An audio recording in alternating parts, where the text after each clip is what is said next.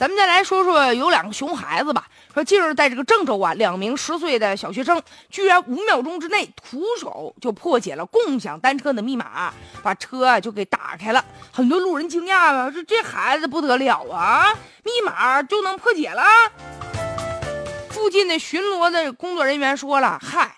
这学校门口，但凡有这种车，你看吧，那小孩几秒钟就能把这车打开，然后就把这车一溜烟就骑走了。有人夸说孩子厉害、聪明，但是呢，其实隐患多大呀？十岁的孩子骑共享单车多不安全呢！现在这马路上车这么多，孩子骑这个自行车走。确实有很多的问题，而且现在共享单车呀，就遭到破坏的程度其实挺严重的。有的被扔了，有的锁被开开了之后啊，变成了私人的，扛自己家楼上去了。现在没成想，又来一个小学生徒手破解密码，也说明啊，这个共享单车的密码是不是太简单了啊？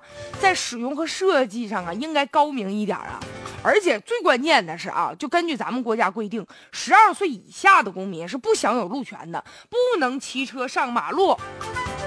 所以骑着共享单车当然也不行了。关键是他们怎么能学会破解这个密码呢？是说他们足够聪明，还是说别人教的？我现在我都怀疑是不是网上有人教啊？你给我点钱，我教你怎么破解密码。这对于孩子来说呀，你说十岁就让他学会投机取巧了，这以后对他他未来的这个人生道路也是有影响的。最主要就是当父母的，作为这个监护人呢，你可得看好喽。孩子是未成年人，这种行为啊，确实是不应该。所以啊，对于共享单车来说，自己呀也得找到啊，发展当中找到自己不完善的地方。哎呀去除这个安全漏洞吧。